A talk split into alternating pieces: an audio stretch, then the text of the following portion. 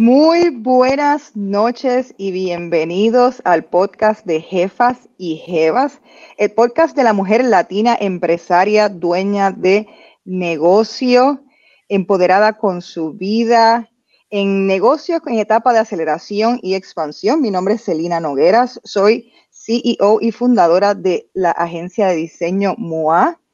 Eh, síganos en las redes, compartan los podcasts para compartir el conocimiento. Estamos en todas las plataformas, estamos en Facebook, estamos en Instagram. Síguenos en YouTube y déjanos tus comentarios sobre cómo te gustan nuestros podcasts. Estamos hoy también en vivo, así es que si escriben comments, si tienen preguntas eventualmente, podemos verlas y si entran y son relevantes, van a poder ser incluidas y Mina las va a poder también, yo las filtro y se pueden contestar porque hoy estoy súper contenta. Vamos a hablar de uno de mis temas favoritos del podcast, que es el tema de finanzas. Eh, yo creo que una de las labores que me he echado eh, al cuerpo es poderle hablar a toda mi audiencia, a las mujeres, a los hombres también, sobre el tema de cómo empoderarnos con las finanzas. Eh, y he hablado de este tema con Mirna ya en varias ocasiones, así que sin más preámbulos, déjenme presentarles a mi jefa y jeva del día de hoy, Mirna Rivera. bienvenida, Mirna. Muchísimas gracias, Elina. Buenas tardes, bueno verte. Saludos a todos. Gracias a ti por estar conmigo. Mina es asesora, para que la conozcan, ella es asesora de inversiones. Ella es la presidenta de Consultiva, una firma de asesoría de inversiones para tanto como familias como juntas directivas. Eh, pero su rol en la industria lleva muchos años, es una trayectoria sumamente sólida y tiene muchísimas historias que contar y muchísimas anécdotas que yo sé que una hora, mira, Mirna, no nos dan. Esto hay que hacer un capítulo 2 de seguro, porque eres una mujer fascinante con mucho que compartir. Así es que te agradezco que hayas sacado tu tiempo para estar con nosotros hoy. Encantada, Selina, gracias por invitarme. Vamos a ir al grano y vamos a que las personas te conozcan, eh, pero yo quiero empezar, no con, lo, con hoy, yo quiero empezar con tu, con tu bagaje, que me encanta porque eh, me vuela la cabeza saber lo que empezaste estudiando para llegar a donde estás hoy en día. Y yo quiero hablar desde high school. Eras una apasionada hacia la música. Eh, y estudiaste música profesional, si no me equivoco, estabas, ¿qué, instrumento era el que estabas entrenando? Violín. Estudié violín. ¿Y estuviste cuántos años eh, practicando? 11. 11 años. Empecé desde los 11 años y terminé cuando terminé la, mi bachillerato en la universidad. Y entonces, después de eso, la universidad, te cambiaste a matemáticas. ¿Tienes? bueno, yo había estudiado matemáticas, yo estaba estudiando matemática a la vez que estaba estudiando música en, la universidad eh, y entonces em, pues el, el, camino se, se, divide cuando se me presentó una oportunidad para hacer una maestría en matemáticas eh, eh, y fui becada por la ciudad de Nueva York y el gobierno de Puerto Rico y me fui a Nueva York a hacer la maestría y decidí quedarme en el área de los números. Pero a mí me parece... Exactamente, que eso es algo que quiero también hablar ahorita, porque uno la pasión nunca la pierde. No, jamás. Y, es simplemente cómo uno incorpora la pasión de uno a, su, a su vida. Pero lo que, lo que me parece interesante de eso es que realmente los que personas que saben de música, la música es matemática. Lo es. Entonces, entonces realmente parece que es algo distinto, pero realmente te, estabas dentro de un, dentro de al menos una aptitud eh, de educación. Definitivamente, ¿no? Y también que trae, la música trae pues el sentimiento y trae un sentido de estética y trae otros elementos, ¿verdad? Pero definitivamente los, números, entender los números ayuda mucho. Y entonces cuando tú estabas estudiando matemática, ¿tú sabías que lo hacías con el propósito de trabajar en inversiones o en ese momento que estabas pensando y, cómo entonces después brincaste a, las inversiones? Esa es una gran pregunta. No, la, matemática em, pues siempre fue una facilidad que tuve, talento que tuve vengo de una familia de gente muy buena con los números. Y, y entonces era una época en Puerto Rico en donde las oportunidades de empleo eh, para mujeres en particular eh, se centraban principalmente y era un, elemento cultural, ¿no? Ah, entre, entre, otras la pedagogía.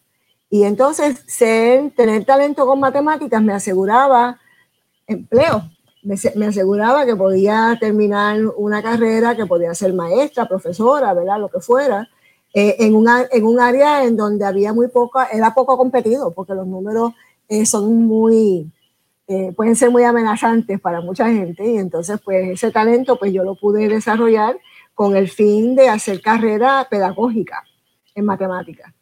Eh, y bueno, entonces pues la vida da muchas vueltas y estuve ahí un ratito y luego te cuento que, ¿verdad? que, no, que no me quedé. ¿Y llegaste entonces a dar, a dar clases de matemática o, o cómo fue? En la universidad. Eh, yo estaba en Lehman College en la ciudad de Nueva York, que es parte de, del sistema de City University of New York, y fui profesora, eh, eh lo que llaman adjunct lecturer, de matemáticas en Lehman College. Y estuve durante el transcurso de mi maestría, que estudié allí, y un año después de haberme graduado. Y cuando entonces empiezas a tener tu primera oportunidad en la parte ya entonces de inversiones, que la tuviste, eh, si no me equivoco, en Smith Bar en, en, Mary Lynch. ¿Cómo fue entonces, cómo, cómo hiciste ese brinco? ¿Era Mary Lynch en Nueva York? ¿Era Mary Lynch en Puerto Rico? Pues, pues mira, eh, te cuento, yo, yo estaba dando clase en la universidad. Eh, esta es la época en donde hay una crisis fiscal muy seria en la ciudad de Nueva York, se congelan las posiciones en la universidad. Yo aspiraba a una posición ya más permanente, eh, no se da. Y entonces pues surgen ¿verdad? los accidentes de la vida y los ángeles que se presentan en la vida de uno. Eh, la oportunidad de entrevistarme con alguien eh, en, la, en la ciudad de Nueva York que me pudiera entonces guiar hacia una carrera más en el mundo corporativo, que para mí era totalmente desconocido. Eh, y esa persona, una mujer, me ayudó, me preparó mi primer resumen, eh, me llevó, me, envió a varias entrevistas. ¿Qué puedes hacer uno con una maestría en matemática? Pues uno puede ser actuario, uno puede ser analista financiero, eh, uno puede ser programación computadora, o sea, distintas cosas. Entonces me entrevisté para varias de ellas y terminé trabajando en una empresa en Manhattan de programación de computación, en donde los clientes principales eran la banca, las, empresas de corretaje y las empresas de seguro. Y ahí yo estuve muchos años y Merrill Lynch era uno de mis clientes más, más importantes. Y te puedo preguntar qué año es este para que la gente esté en perspectiva, porque estar eh, ejerciendo en computación. Sí, eh, esto es el génesis de ejercer en computación. Esto es 1976, 75-76. Cuando si no me equivoco, era la IBM, ¿verdad? Era la que... IBM, eh, tenía, era Control Data Corporation, que se había transferido la división precisamente de IBM. Y eran las primeras eh, tendencias computacionales eh, en, el empleo de tecnología en la facilitación de procedimientos corporativos. Entonces, así es que verdaderamente es el génesis de lo que hoy día conocemos como, como la época digital. Eh, así que tuve esa oportunidad, yo programaba programas para los distintos eh, directores de finanzas de distintas empresas y como te cuento, pues Merrill Lynch era una de esas empresas. Entonces llega eh, el invierno más inhóspito que te puedes imaginar. Ya estoy hablando de los 80, 81 y decido que yo no, yo no me había ido a Nueva York para quedarme en Nueva York, que era hora de regresar a Puerto Rico y regreso a Puerto Rico y busco ayuda, eh, entrevistas y demás.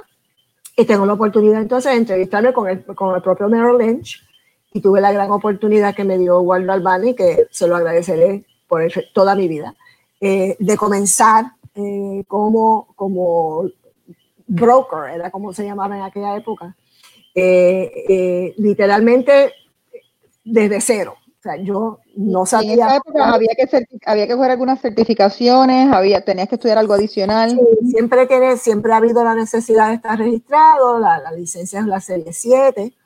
Eh, y entonces Merrill Lynch me ofreció la oportunidad de, de, pasar por un proceso de adiestramiento, prepararme para, para, para, licenciarme y me licencié a finales del 81. Así que yo comencé con Merrill en abril del 81, me licencié ya hacia finales y arrancó entonces mi carrera en Franco.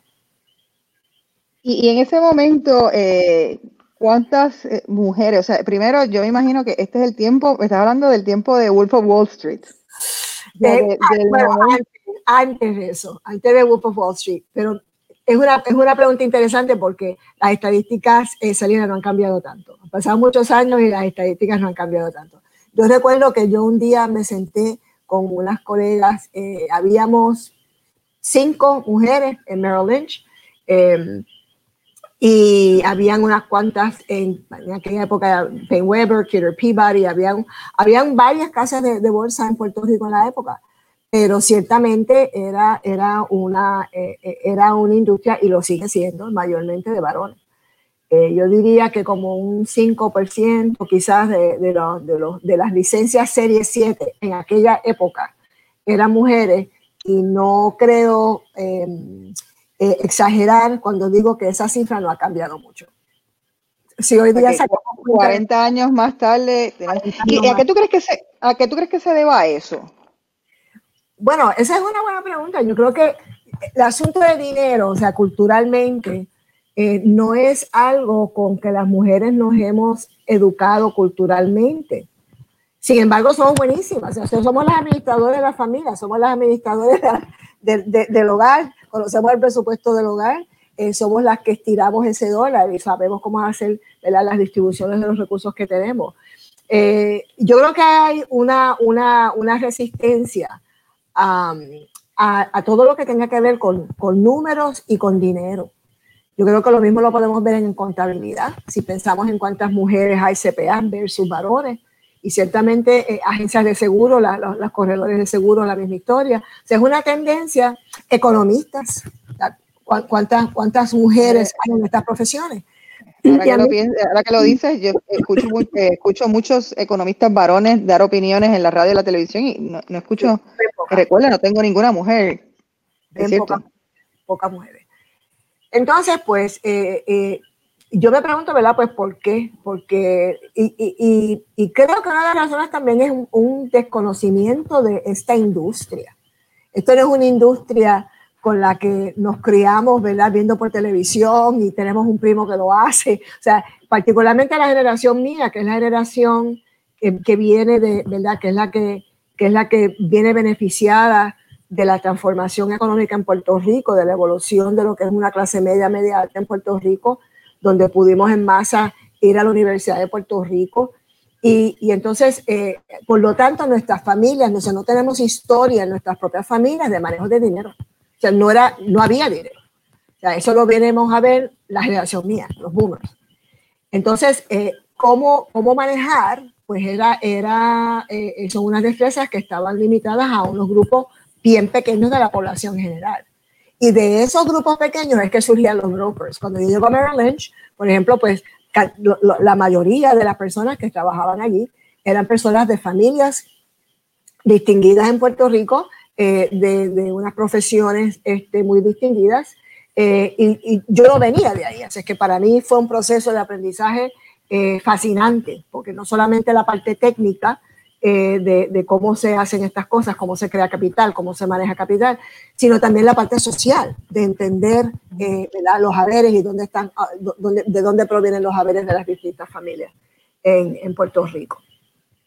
Pero lo que me dice también me parece interesante en el sentido porque yo, he hablado con otras ah, eh, mujeres que conozco que, que, han trabajado también en las inversiones y me han dicho que, que, una de las posibilidades también puede ser que, como bien dices, e, está esa transición de, ese, de ese, esa nueva generación que entonces empieza a tener dinero y empieza a invertir, pero usualmente entonces es el hombre el que se encarga de esa inversión. Entonces me decía eh, eh, esta, esta colega, me decía, mira, entonces uno de los problemas entonces que se da es que los, los brokers varones se les hacía fácil salir y socializar con ellos sin ningún problema, ir a beber, a jugar golf, a llevar a almorzar, pero, y sobre todo, imagínate, yo diría que hoy en día puede ser todavía que eso pase, pero imagínate hace 40, 30 años. Sí, definitivamente. no era visto de la misma forma, entonces que ah, vas con una mujer a beber para hablar de, de negocios de números, o sea. Eso, eso, eso, es así, eso es así. Yo recuerdo eh, en la época nuestra de, de Merrill Lynch, Merrill Lynch estaba en el lobby del Popular Center y al mediodía llegaba muchísima gente a la puerta de Merrill Lynch, estaba en el mismo primer piso y en aquella época existía el Bankers Club y el Bankers Club estaba en el penthouse edificio popular. Y al mediodía se vaciaba todo a Torrey. La banca, corretaje, seguro, los abogados, los CPA. Todo el mundo iba a almorzar al Bankers Club. ¿Quiénes eran los miembros del Bankers Club en 1981, 82, 83? o sea, es, predominantemente varones. Eh, y, y, y, bueno, es parte, no, es parte de la realidad histórica eh, es un hecho. Eh, y entonces, pues sí, esas afiliaciones financieras eran principalmente varoniles, muy pocas mujeres, muy pocas. ¿Y, y eso, ah, eso impactaba las cuentas entonces que tú tenías o los clientes que tú tenías? ¿O simplemente tú encontraste una forma de manejarlo? Pues mira, esa es una, esa es una pregunta. Yo no conocía a nadie con dinero cuando llegó a Puerto Rico. Eh, yo vengo de una familia eh, eh, de extracción obrera, de servidores públicos, y, y, no tenía familia con dinero, no tenía, no conocía a nadie que tuviera, que tuviera dinero. Así es que yo literalmente empiezo en cero, entendiendo, me la entendí, según iba estaba preparando, porque estuve varios meses preparándome para, para licenciarme. Y voy conociendo a mis colegas y voy aprendiendo mucho de mis colegas. Y tuve la gran dicha, ¿verdad? Y, de nuevo, Los Ángeles existen. Eh, personas eh, que los puedo mencionar si me dejas, este, si me Claro. Este, Jorge Peregrina, Joseph Heigler, eh, personas, Luis Rodríguez, Amado Hernández, personas que me ayudaron a entender las cosas, se dieron cuenta de que yo traía unas disciplinas de trabajo por mi, por mi base matemática, por mi base pedagógica y analítica, que, que podía servir de mucha ventaja en, en, este trabajo. Entonces me ayudaron a yo entender eso. Y, y, en algunos de los casos de ellos me ayudaron también a, me ofrecieron eh, eh, eh, trabajar conmigo como pareja de trabajo, en donde pues yo traía la parte analítica, ellos traían la parte de las relaciones sociales, y entonces entre los dos pues trabajábamos casos con, con, con varios clientes y literalmente la primera, los primeros clientes que yo tuve en Merrill Lynch vienen precisamente por, esa, por ese outreach que hicieron estos, estos profesionales que todavía hoy día están en la industria y saben que yo los quiero y los adoro y les, y, y les, y les debo gran parte de mi carrera. Eso me, me... me, fui independizando y creando otras cosas, ¿verdad? Pero eso, eso, esas estas iniciales se dieron literalmente de la mano de mis colegas. Eso me lleva a otra pregunta que me parece importante porque en el podcast, eh, en su mayoría, eh, ¿verdad? entrevisto a mujeres que son dueñas de negocio, pero yo no quiero eh, hacer la falsa ilusión de que uno ser un dueño de negocio es para todo el mundo, porque no lo es. No, lo es. no hay que glorificarlo cuando tiene menos glamour del que uno piensa. Exacto. El glamour está en el título, pero está, es interesante que o sea, uno superarse eh, dentro de su profesión, no requiere ser dueño de negocio, pero sí a lo mejor escalar dentro de una empresa. Y tú hiciste eso en sí. tus posiciones. Tú no puedes decir qué, qué, características tú sabes que tú te diste cuenta con el tiempo que tú tienes que te permitieron, o sea, que eh, un poco para darles recomendar a otras mujeres que nos están escuchando, sí. si tú quieres climb your, your ladder en, tu, en la empresa donde trabajas, ¿qué tips tú le puedes dar? Bueno, en primer lugar, eh, uno tiene que reconocer sus talentos y sus debilidades. Eh, en el caso de este negocio, por ejemplo, pues este es un negocio, y de hecho muchos otros son iguales, o sea, depende en gran medida de tu capacidad de comunicación. Tú tienes que dominar absolutamente tu instrumento de comunicación, tu lenguaje, tu capacidad de presentar, de poder pararte frente a un grupo y, y magnificar y multiplicar tu impacto. No es lo mismo hablar uno a uno que hablarle a grupos. Eh, y yo traía esas destrezas y esa formación yo la había tenido desde Nueva York, de los trabajos que hice con Service Bureau, y tenía una capacidad de presentación, tenía una capacidad de articulación. Y entonces la parte la, la analítica, obviamente esto es de, de números, pero aunque no fuera de números, es la capacidad de decir, bueno, hacia dónde me quiero mover, ¿verdad?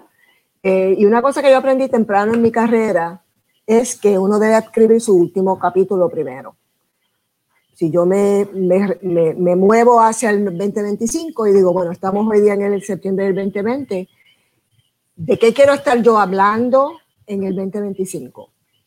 ¿Qué, qué discurso quiero dar yo en el 2025 de lo que me pasó en el 2020, de las cosas que yo hice? ¿Por qué los pasados cinco años fueron grandiosos para mí? Entonces uno tiene que tener esa capacidad, ¿verdad? Y como la música y el teatro también ayuda eh, eh, a darle permiso, o sea, soñar es gratis, no cuesta -huh. nada. Es, es, es, visualizarte en una posición haciendo ciertas cosas. Eh, y entonces proyectándote y decir, bueno, pues yo tengo tales más cuales destrezas, ¿verdad? Y me faltan estas otras.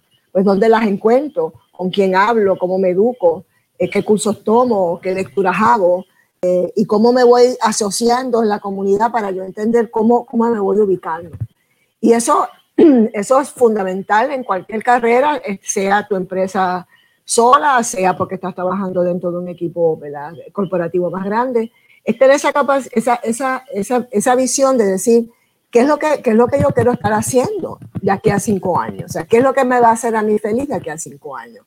Y, que, yo creo que eso es pertinentísimo, Mina. Ahora mismo, e, ese mensaje que estás dando, yo pienso que no hay momento más importante que ese de la pandemia para, para tú decírselo a la gente, porque e, estamos viviendo tiempos muy difíciles, pero yo creo que por lo mismo son momentos de, de una reflexión, de una introspección. Introspección, definitivamente. Definitivamente, eh, yo siempre hablo con, con, mis clientes cuando en las conversaciones iniciales sobre la diferencia entre un estilo de vida y una calidad de vida. ¿Cómo tú defines tu calidad de vida? Eh, porque yo siempre digo que si, que si corremos detrás de estilos de vida, ¿verdad? lo que tengamos enganchado no está en la cuenta de ira, no está en la cuenta de ahorro, está aquí. Y yo no la puedo monetizar después, yo no puedo virar para atrás y monetizar la blusa, ¿verdad? Eh, ¿qué, qué, qué, cosas, qué, ¿Qué cosas yo defino como calidad de vida versus estilo de vida? Y si hay algo, pienso yo, Celina, que ha hecho esta pandemia ha sido, querrámoslo o no, habiéndolo buscado o no, esa introspección en algún momento te llegó, te tiene que haber llegado. ¿Qué es importante para mí? Y para mi familia. ¿Y, y, qué, ¿Y cuál es el legado que yo le quiero dejar a mi familia y a mi comunidad? ¿Y desde dónde estoy parada yo ahora? ¿Qué recursos tengo? ¿Cómo mejor aprovechar los recursos que tengo si he ido malbaratando recursos? ¿Verdad? Pues este es el momento de pensar en eso porque todos sabemos que llevamos siete meses sin hacer cantidad de cosas que, hacíamos que para nosotros eran absolutamente fundamentales. Necesarias. Y guess what? Aquí estamos. Aquí estamos y estamos vivos y estamos agradecidos y nos damos cuenta de que, de que lo que verdaderamente nos trae un sentido de, satisfacción y regocijo y felicidad, en, muy poco tiene que ver con con gastar dinero, ¿no? Tiene que ver con una utilización de recursos que es muy distinta. Y, y, también uno aprende de que, de que el dinero que le llega a uno es un sistema de, de canjeo, ¿no? O sea, tú te ganas el dinero porque tú inviertes tu energía y tus recursos y tu tiempo y se te compensa. Eso es un sistema de intercambio. Y entonces lo que tú haces con ese dinero, tú te miras y ese dinero, que es el producto de tu trabajo, lo que tú haces con ese dinero. Por el otro lado, pues es un reflejo de lo que para ti es importante. De modo que yo creo que la pandemia eh, nos ha puesto bien, eh, nos, provocó una experiencia íntima eh, con esa introspección. y ojalá, ¿verdad? Y si no, pues yo les invito a, que, a que, a que aprovechen el tiempo y porque ahora es, porque ahora es. Y vamos a estar en esta por un tiempito. Esto, en definitiva, el tema de calidad de vida y estilo de vida es uno que me encanta y, fuiste, una vez que fuimos a almorzar, eh, lo mencionaste en esa ocasión y yo quedé prendada de él. Y voy a hacer un blog post eh, después en honor a ti sobre este tema, porque sí, creo que la gente se confunde mucho eh, y le dan prioridad al estilo de vida versus que a la calidad de vida por lo que la gente diga. Y, creo que eso, hay veces que nos equivocamos en eso. Así que te agradezco que hayas traído eso a quien Dios se lo da, San Pedro se lo bendiga. O sea, tiene los recursos, los recursos son tuyos. Yo no estoy aquí para pasar juicio, yo estoy solamente para señalar, ¿verdad? Algunos puntitos en el camino para que uno se auto-audite, ¿verdad? Eh, y esté consciente y, como que un checking in de si verdaderamente estoy haciendo lo que quiero hacer, lo que me gusta hacer, lo que amo, lo que amo hacer.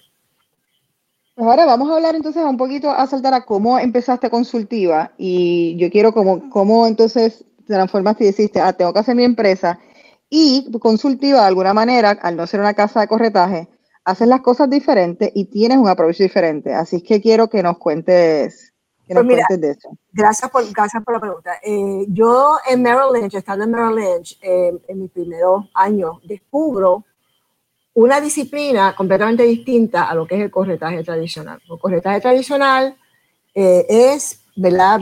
Eh, ofrecer productos a, potenciales inversionistas eh, a cambio de, una, de una comisión es, la, es, uno, de los, es uno de los pilares fundamentales de la industria eh, de valores.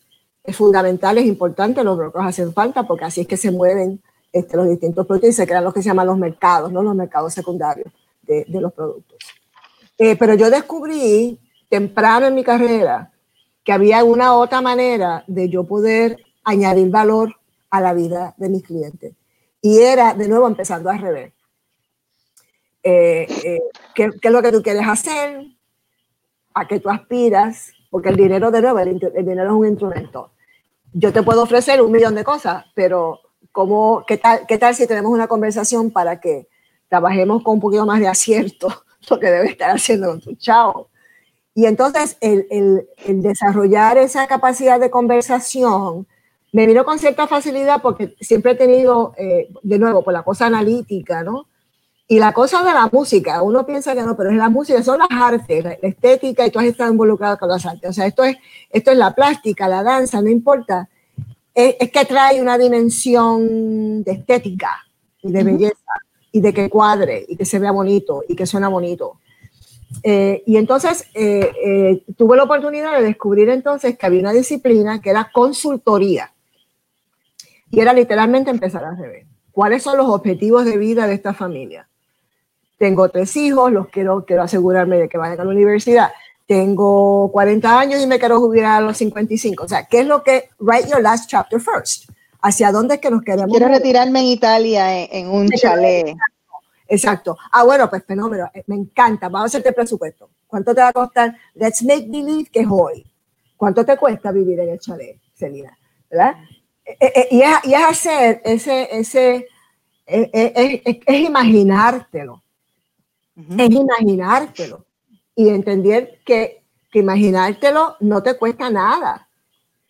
Entonces, eh, imaginártelo, pero con los colores y con los olores y con todas las dimensiones que tú te lo puedas imaginar.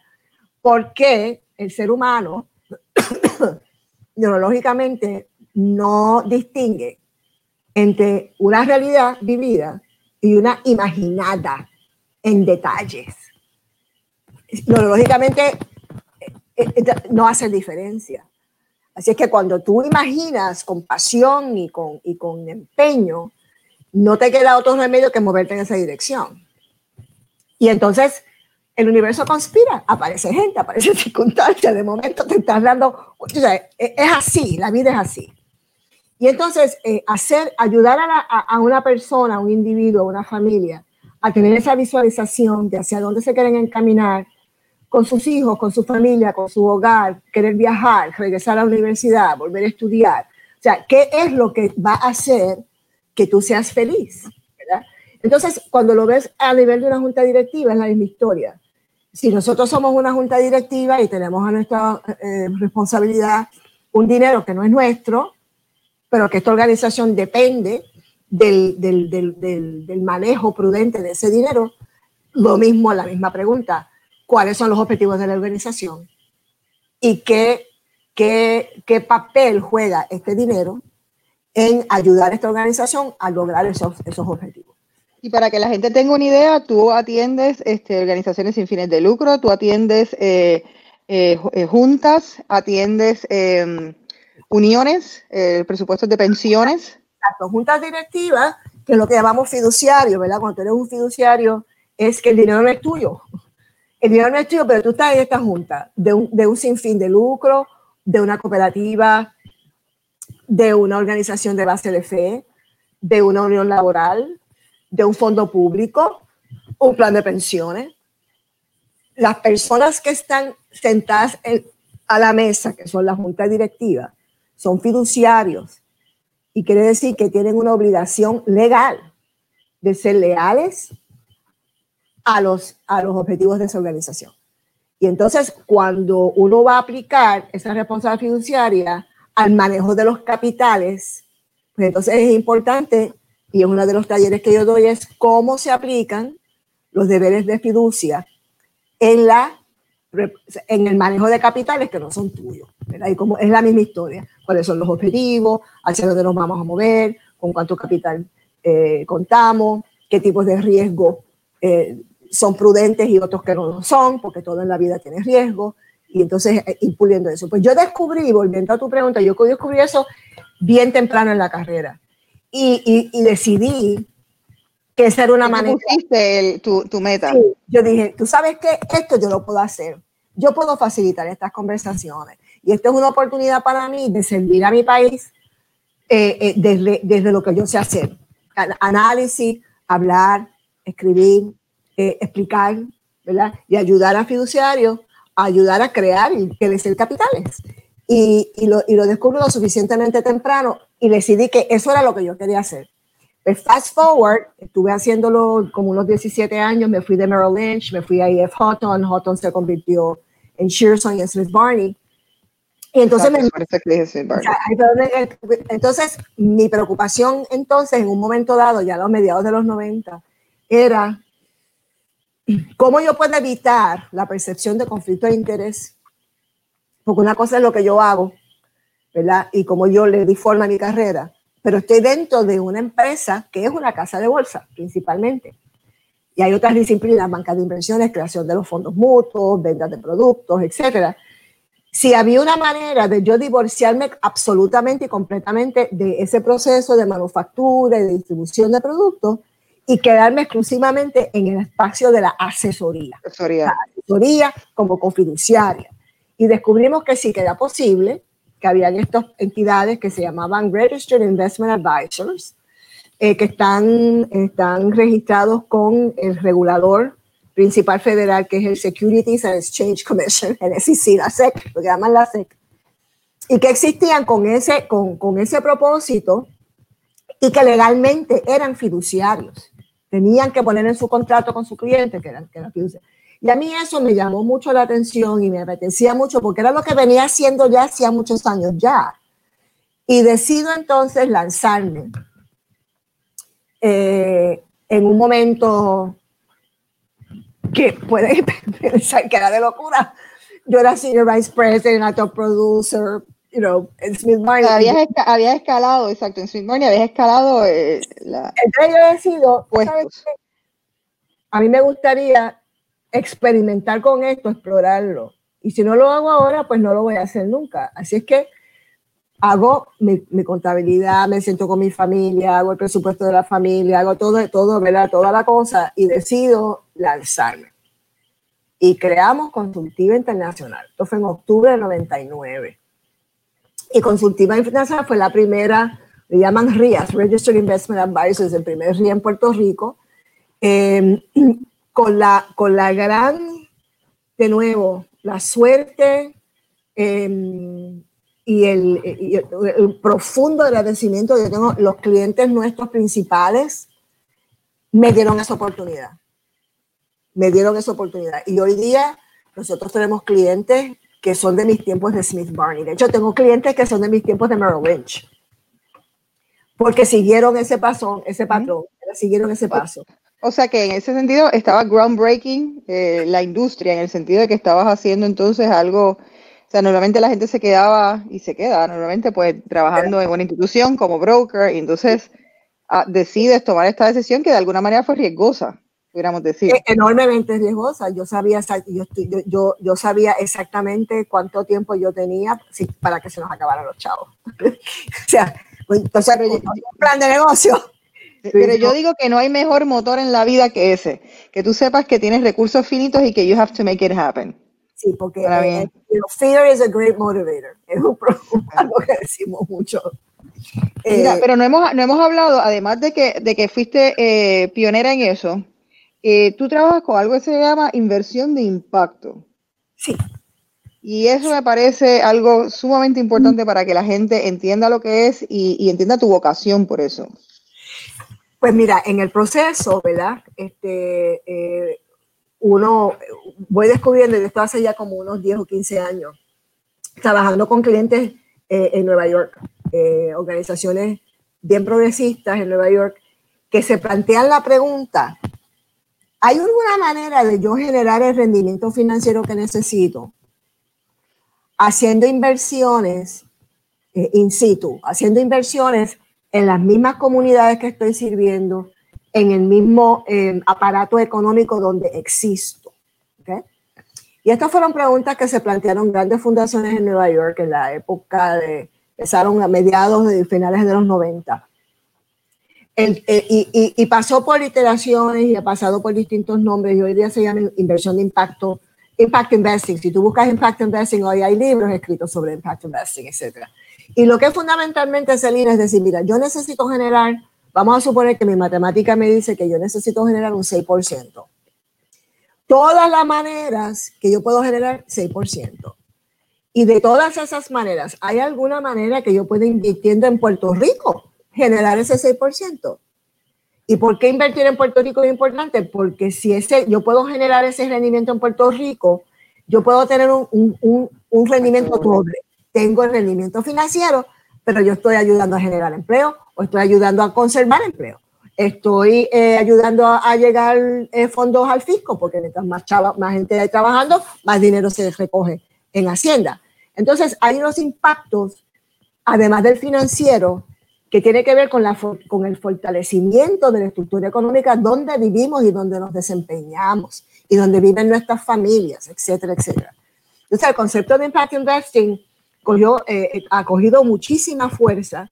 Eh, eh, y entonces en Puerto Rico tuvimos el breakthrough a mediados de los 2000, 2014-2015 en donde pues yo hablaba mucho de esto y daba conferencias al respecto y había hecho mucha investigación y hablaba, pero obviamente se tienen que dar, ¿verdad? Este, se tienen que juntar el hambre con las ganas de comer.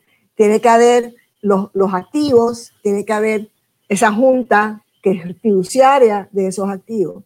Tiene que haber la oportunidad para invertir. El instrumento de inversión tiene que existir eh, y entonces tiene que ver pues alguien como yo, ¿verdad? Con, con un poco, tú sabes, con, con, con el discurso. Entonces, esa mentalidad que, que, según tú me, incluso tú me cuentas, es algo que tú le pones en el contrato a tus eh, clientes, que parte de las inversiones tú quieres que sean eh, sí, en las políticas de impacto. Cuando tú desarrollas documentos de política de inversiones, en donde tú hablas, ¿verdad?, de, de los objetivos de inversión y, y, las cosas que son importantes para la organización, etcétera pues hemos ido desarrollando y hemos guiado clientes en el desarrollo de, lenguaje. De hecho, son dos tipos de lenguaje. Uno tiene que ver eh, más, más allá, porque inversión de impacto es parte de esto que llaman la, la inversión responsable. Es cómo yo evito disonancia entre las cosas que yo digo que para mí son importantes y las cosas que esta organización representa, de un punto de vista ético, moral, etcétera, y su, y su, su participación, su rol en el tejido social, ¿Cómo yo evito disonancia entre eso y donde yo pongo mi chavo? Correcto. Por ejemplo, organizaciones eh, eh, de derechos civiles, que hemos trabajado con, con, con, varias de ellas, eh, tanto en Puerto Rico como en Estados Unidos, pues todo el tema de em, prisiones privadas, private prisons, el tema de em, firearms, eh, es un tema bien, bien apasionado. claro. En, estos, en estos círculos. Entonces, si yo soy una organización de derechos civiles que estoy defendiendo a los jóvenes eh, eh, of color en Nueva York y tengo un endowment, pues yo no quiero en el endowment tener inversiones en las empresas que están generando las armas de fuego con las que están matando a O sea, ese tipo de, ¿verdad? Buscar esa, evitar esa disonancia. Entonces, eso, eso es por un lado. Hay, otro, hay otra categoría que es lo que llaman em, impactos ambientales, sociales y de gobernanza, y cómo nosotros incorporamos esos elementos en la evaluación de las inversiones que hacemos o que no hacemos. Y entonces de ahí viene este asunto de impacto económico local. Si yo puedo generar un 5% eh, comprando participación en ciertos tipos de inversiones eh, en Puerto Rico que me pueden generar el rendimiento financiero y a la misma vez me generan estos otros atributos cualitativos, pero que para mí son igual de importantes, pues let's move, o sea, nos movemos en esa dirección. Y entonces... Te quiero hacer, quería hacer ahí dos preguntas. Em, una, cuando, ¿qué tú le dices? Eh, porque hubo un momento histórico en donde los bonos de Puerto Rico, obviamente, mucha gente perdió dinero con los bonos de Puerto Rico. Yo me imagino que eso es cuando tú haces una recomendación como esta, hay, obviamente hay una resistencia en grande eh, porque hubo una mala experiencia. Eh, quisiera saber uno, que, cuál sería tu contestación y que tú les dices en esos momentos a esas personas. Y también sé que sabes muy bien los números del impacto económico en Puerto Rico si más personas hicieran eh, este tipo, tuvieran este mismo approach. ¿Cuál es el impacto en números que puede tener para la economía de Puerto Rico? Mira, y ese es un tema que te puedes imaginar, pues ha sido bien cercano a, mi mente y a mi corazón. la generación, mi generación, entre el 2004, Puerto Rico, entre 2004 y 2014, perdimos más de 50 mil millones de dólares en capital privado e institucional. Precisamente haciendo inversión eh, en la jurisdicción, específicamente en las acciones de nuestros bancos, que sufrieron un colapso fundamental en la década del 2000, y eh, bienes raíces. Esto antes de los bonos. Esto es acciones de los bancos, las comunes, las preferidas y bienes raíces. Y luego entonces, ya en el 2013, empieza el, el todo el, el desenredo de la, de la, situación, de la crisis de, la, de, de los bonos de Puerto Rico. De los bonos de Puerto Rico. Así es que sí, ha habido una pérdida extraordinaria. Yo calcularía, pues ya deberíamos andar como por 65 mil millones. Pérdida de generaciones de puertorriqueños. Esta generación que evoluciona a clase media, media alta, que ahora tiene con qué invertir, ¿verdad? Que es con la que yo empiezo en Merrill, volviendo a los 80. Entonces, en el 2000, esos capitales, puff, vuelan, explotan. Al son de 60 y pico de mil millones de dólares. Entonces, ese impacto fue no solamente financiero, fue psicológico muy, muy, muy fuerte. Y entonces crea una timidez hacia eh, todo lo que tenga que ver con invertir en Puerto Rico. Todo lo contrario. Es como, no me hablen de Puerto Rico, yo no, no tengo ningún interés en invertir en Puerto Rico. Ya yo invertí en Puerto Rico. Ya yo invertí en Puerto Rico. Este dinero no es mío, no me interesa. Y, y, se entiende esa reacción. Así es que hubo un trabajo que hacer de, de explorar por qué esta manera es distinta. Aquí no estamos hablando de bonos de Puerto Rico, no estamos hablando de acciones de los bancos, estamos hablando de otros tipos de estructuras. Y obviamente los que fueron creando esas estructuras, pues estuvieron bajo un escrutinio brutal.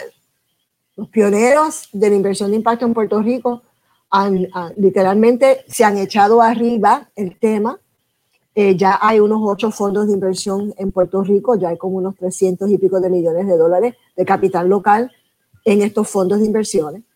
Eh, y, mi pregunta a ellos siempre ha sido, ¿cuántos empleos creaste? ¿Cuántos empleos salvaste? ¿Verdad? Porque es de eso que se trata ese elemento del, impacto. Y hasta la fecha, pues gracias a Dios, pues las, las experiencias han sido, han sido muy buenas. Pero es relativamente nuevo eh, eh, para, para, Puerto Rico, eh, este, este, este tema de, de, la inversión local. Ya se ha ido ampliando un poco más el mercado. En Puerto Rico existe un universo treinta y pico de miles de millones de dólares cuando uno suma las carteras de inversiones de la, la, los fondos totales, los planes de pensiones, o sea, el people's money, lo que está en estas carteras institucionales y de las familias, ¿verdad? Eh, es nuestro capital.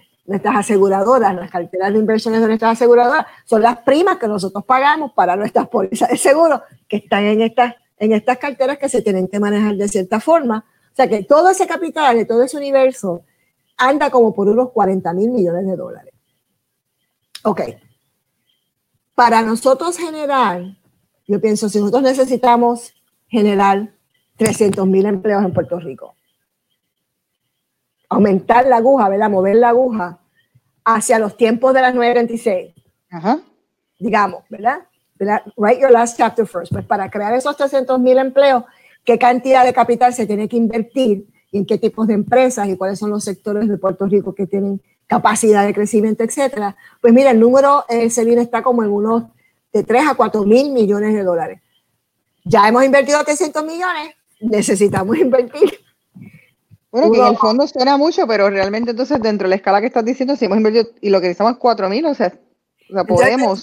Pues si yo tengo si el universo está, ponle tú modestamente, el universo está en 30 mil millones, pues 3 mil millones es el 10%. O sea, que Puerto Rico tiene, y esto lo hacen muchas jurisdicciones en el mundo entero, se autoproclama inversor de impacto y dice, no, nosotros vamos a invertir no menos de o hasta, o hasta X por ciento de nuestras carteras, siempre y cuando obviamente dentro de un marco de fiducia. Esto no es especulación, esto no estamos, ¿sabes? Esto no, estamos, esto no es, esto no vamos para las carreras de caballo, esto es capital que se tiene que invertir para, con un accountability de lo que, de lo que genera en términos financieros, porque esto tampoco es filantropía, me tiene que generar un rendimiento financiero, me tiene que retornar el principal de vuelta.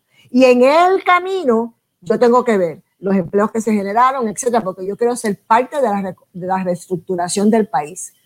Ese discurso se da en, distintos lugares en Estados Unidos, se está dando, se, da en Europa ampliamente, en el área, eh, eh, eh, las, las jurisdicciones más progresistas en ese sentido son Europa, Australia, Canadá, y entonces comienza ahora ¿verdad? a tomar más y más peso en los Estados Unidos. Yo te cuento que en lo que va de mes, yo, yo estuve en tres paneles distintos hablando del, tema de, de, inversión de impacto, eh, eh, eh, porque, porque hay una audiencia ¿verdad? que tiene más y más interés en este tipo de, de cosas.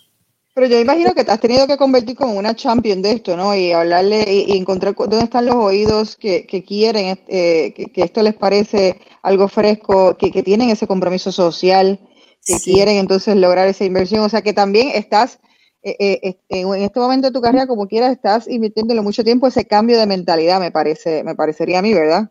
Sí, es, es, este, es un cocinamiento a fuego lento. Eh, tiene que venir desde el amor.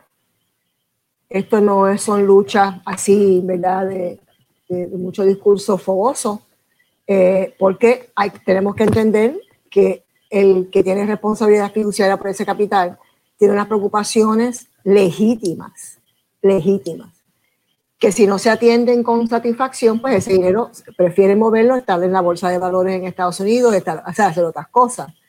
O sea, que exacto, tú tienes ese estrés adicional de que funcione de alguna manera, ¿verdad? Para, para poder entonces seguir generando esa, esa credibilidad en ese, en ese fiduciario. Afortunadamente, Celina, hasta la fecha, la experiencia que se ha tenido en Puerto Rico con estos 7, 8 fondos que, que ya hay, pues ha sido positiva. O sea, las estadísticas te demuestran que el rendimiento financiero está ahí, que han ayudado a muchas empresas a reestructurar su deuda, eh, otras empresas a buscar capital, lograr capital de inversión, eh, inversionistas de capital, de la equity, eh, para, para, sus proyectos. Y, y, entonces, hay una, entonces es un asunto generacional. La generación que está más interesada y comprometida en moverse en esa dirección de mi industria, de la industria de valores, ¿verdad? De la industria de valores estamos los RIA y están las casas de bolsa y están los bancos, etcétera. Es una generación eh, de menos de 55 años. Está entre los 25 y los 55.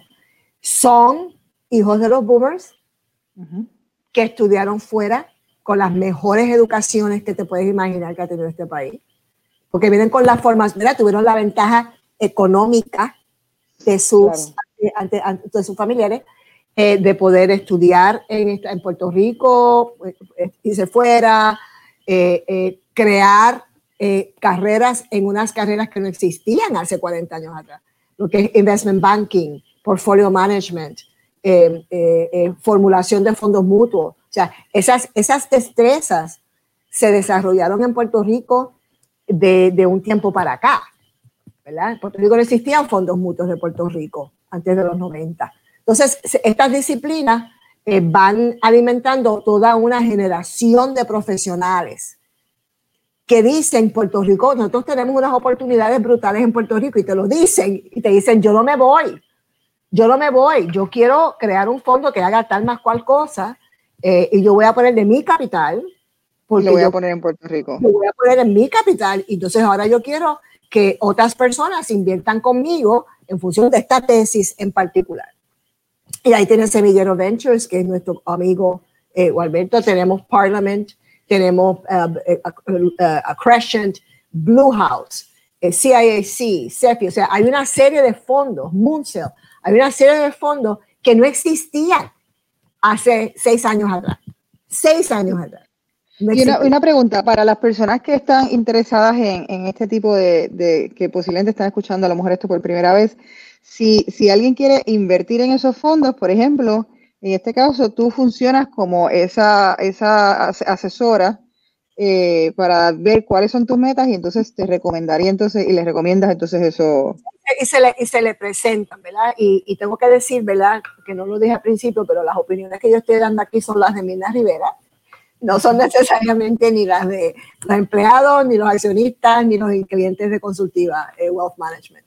Eh, having said that, parte de nuestra función ha sido hacer el due diligence de estos fondos, ¿no? Auditar los fondos, entender cómo operan, entender los riesgos, eh, para, que, para poder explicarle a un cliente, mira, estas son las características, estos son, estos son los potenciales rendimientos, estos son los potenciales riesgos. Y entonces, en una cartera diversificada, ¿dónde cabe este tipo de inversión? ¿Por qué cantidades sería razonable? O sea, la matemática, la matemática detrás de, de, de, hacer ese tipo de, inversiones. Y entonces, en ese sentido, pues, eh, eh, tenemos, hemos tenido un compromiso en estos últimos años de, de, hacer esos tipos de cosas para ayudar a fomentar que ese ecosistema vaya ampliándose. El, el, reto para muchos de nosotros es que el ecosistema por ley requiere que tú seas lo que se llama un qualified investor. Y un qualified investor significa que tú tienes que tener un, una, una valía personal, ¿verdad? Un estado financiero eh, de cierto nivel que no todos podemos, no, no todos cumplimos con, con, esos niveles. Pero las conversaciones se tienen eh, y, y, y, nada, y vamos aprendiendo. Yo creo que es esperanzador para todo el mundo saber que esto está ocurriendo. Porque esto y, como, y como bien tú dices, uno tiene que empezar por el plan al final. Para entonces, si tú no sabes cuál es la meta, no sabes entonces qué pasos tienes que hacer ahora para llegar, para llegar a ella. Así que si uno quiere tener la aspiración de invertir en un fondo de estos, pues si quieres saber, tener el scope, ok, cuánto dinero tengo que tener para empezar para, para llegar ahí. Para yo llegar el tiempo ha pasado volando, así es que vamos a tener, y esto está fascinante y todavía me quedan unas cositas, cuantas cositas que quiero saber de ti. Así es que yo te voy a, aquí a comprometer en público de que tú tienes que volver para hablarle entonces a la gente ya los consejos de, números, para después, o sea, hacemos un panel que estoy loca por hacer con varias invitadas y entonces ahí damos recomendaciones, porque todavía quiero preguntarte algunas cosas porque hay dos cosas todavía que me quedan eh, eh, por preguntarte. Y una es, eh, has hablado mucho de, ese, ese path al final, ¿no? Entonces ya tú tienes una carrera de 40 años, tienes una energía maravillosa. Entonces, yo quiero saber, uno, cómo tú, cuáles son tus próximas proyecciones, o sea, cuáles, yo, vela sin conocerte mucho, pero pienso que, que has estructurado tu vida y, y, has logrado unos benchmarks en algunos momentos. Y ahora como que quieres lograr algo en particular.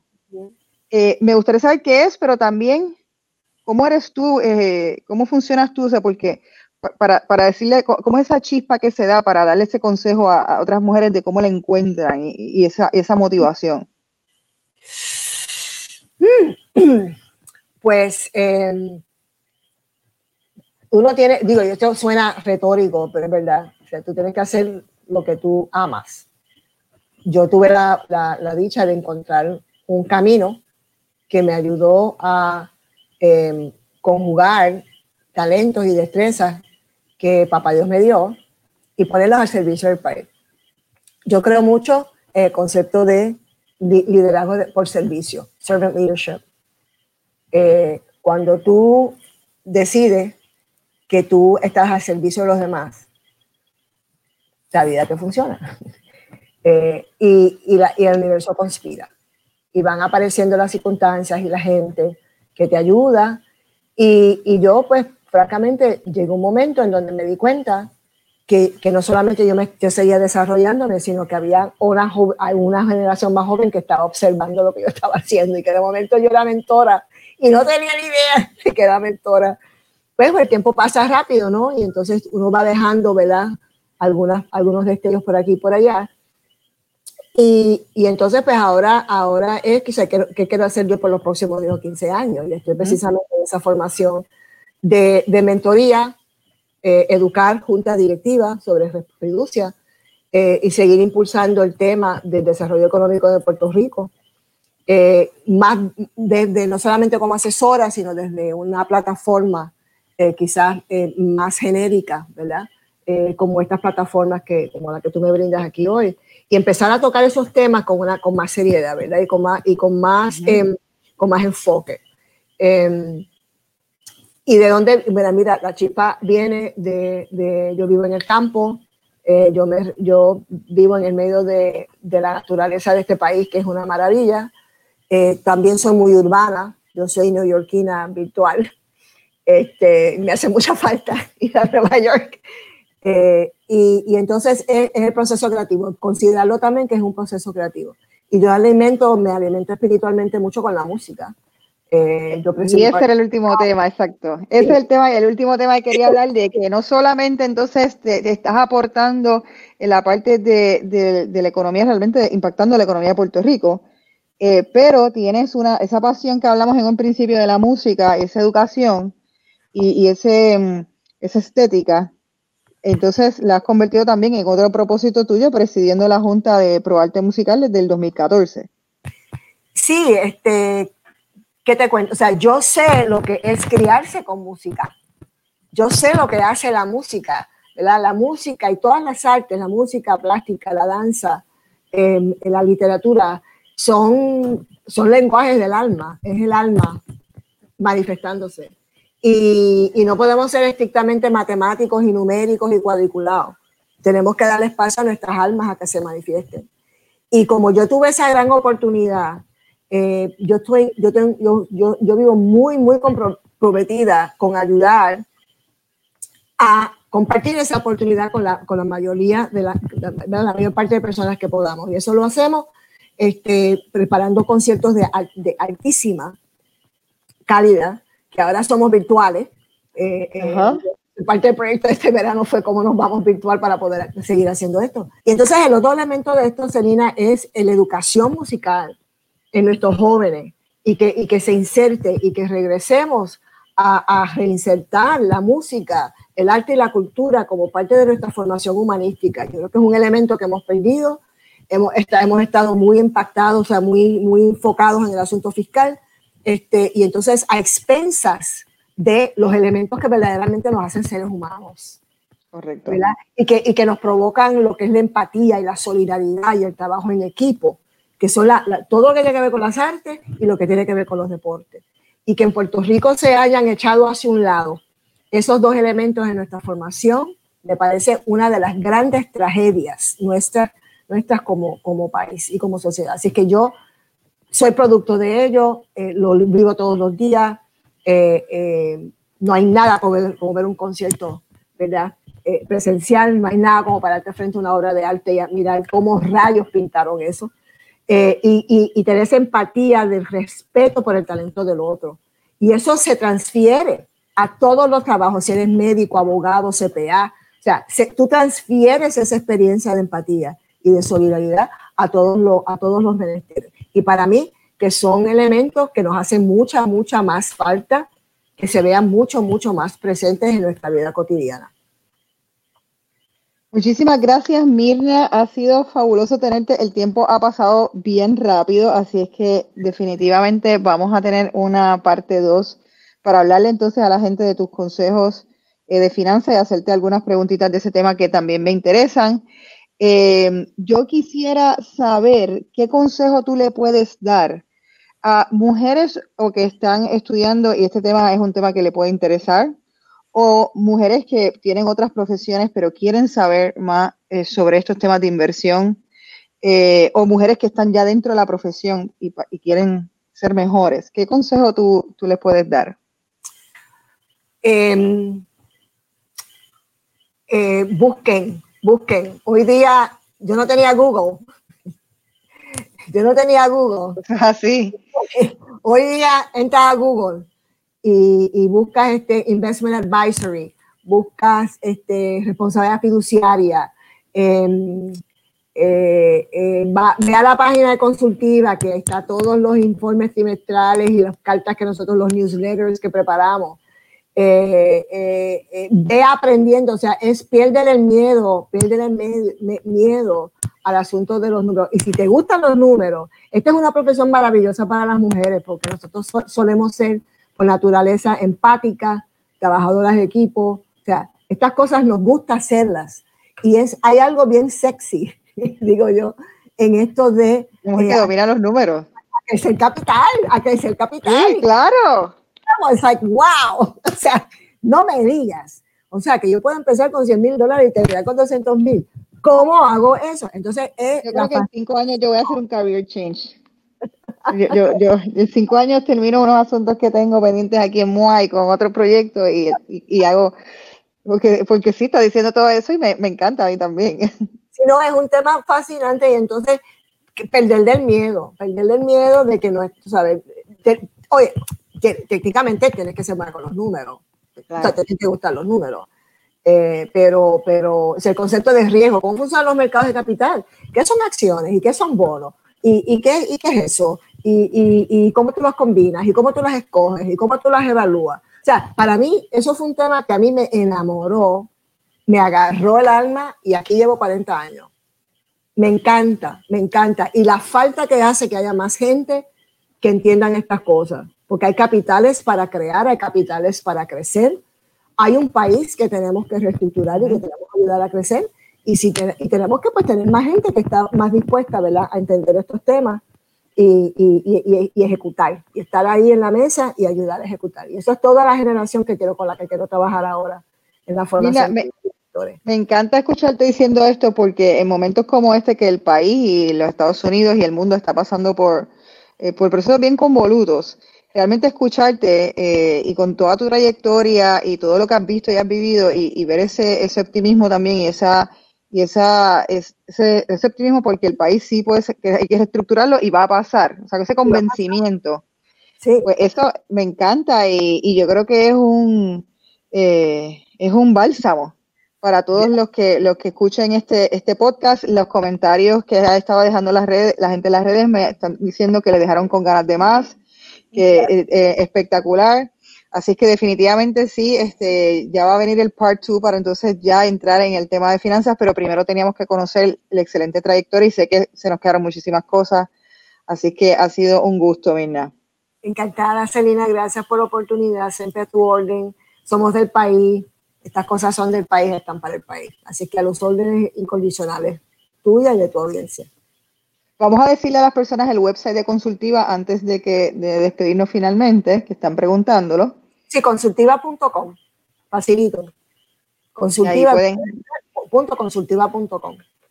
Pueden buscar alguna información. Gracias a todos los que se conectaron otra vez con otro episodio más de Jefas y Jevas. Sabes que entrevistamos mujeres latinas dueñas de negocios o CEO con negocios en etapa de crecimiento, aceleración, expansión. Y lo que queremos es dar a conocer el trabajo de, que hacen para poder luchar por la equidad de género.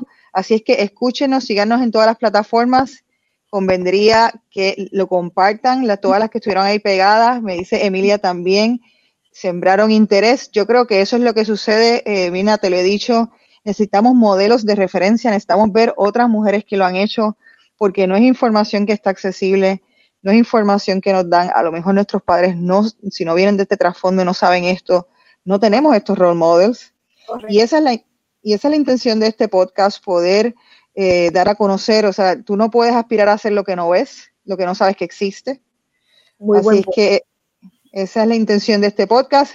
A todos los que nos ven y que les gusta el contenido que estamos creando, le pedimos por favor que nos sigan, nos sigan en YouTube, le den like y comments para que sigan generando esos algoritmos y les siga llegando a otras mujeres y hombres también, porque esto dentro de todo eh, es información valiosísima para todo el mundo y sé que conozco mucha gente, muchos hombres que van a estar muy interesados en, escuchar eh, sobre este tema y escucharte a ti, que eres una eminencia hablar. Así que nuevamente gracias, Mina.